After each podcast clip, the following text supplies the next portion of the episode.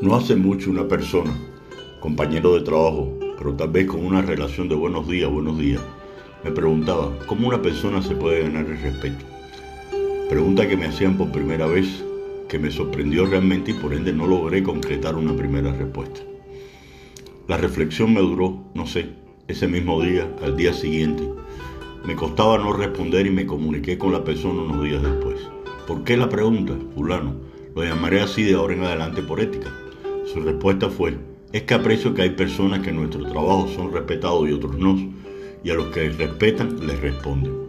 Mi respuesta fue, creo que hay diversos factores o valores que inciden en que una persona se gane el respeto, el cual debe ir cosechando sin proponérselo. Para aprender, para valorar una respuesta más sólida, me remito a las acepciones acerca de la palabra respeto. Primera, consideración acompañada de cierta sumisión con que se trata una persona o una cosa por alguna cualidad, situación o circunstancia que las determina y que lleva a acatar lo que se dice o establece o a no causarle ofensa o perjuicio. Hagamos un alto, estimado.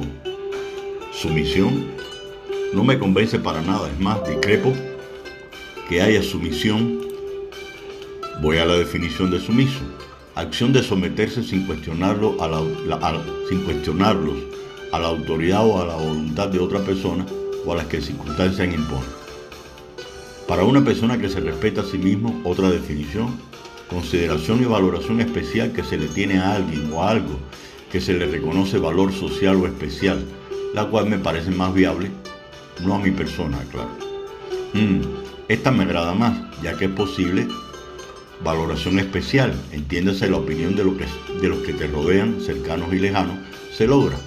Cuando eres ejemplo en todo, o casi todo, porque somos humanos, entiéndase comunicación verbal creíble, sólida en conocimiento, sabe de lo que habla, convence, hoja de vida o currículum vitae con vasta experiencia, aunque no necesariamente implica muchos años, en un mismo rubro o de amplio espectro en responsabilidades y logros, alto nivel de organización, saber equilibrar la exigencia con la tolerancia, se preocupa por la vida cotidiana de sus trabajadores sin distinción de ocupación, de edad y género, sociable, sonríe cuando hay que sonreír, frunce el ceño ante la precaución, preocupación de una tarea no cumplida y solicitada en su momento, cumple con sus responsabilidades y logra que el resto con los cuales tiene una relación laboral estrecha lo hagan, bien por sinergia, bien porque irradia, arrastra, que las personas le sigan sin sumisión y no por la responsabilidad asignada.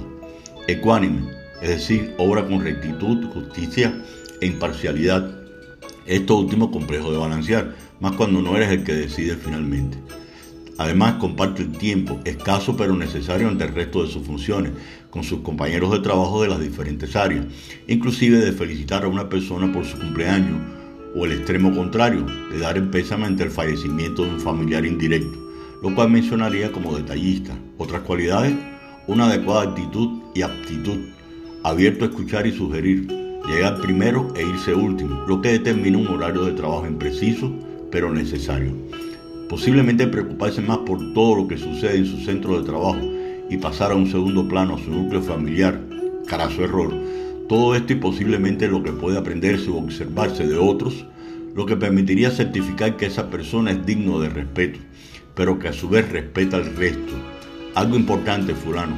Espero que haya logrado satisfacer tu interrogante, para lo cual requieres de tiempo y esfuerzo para darte a respetar.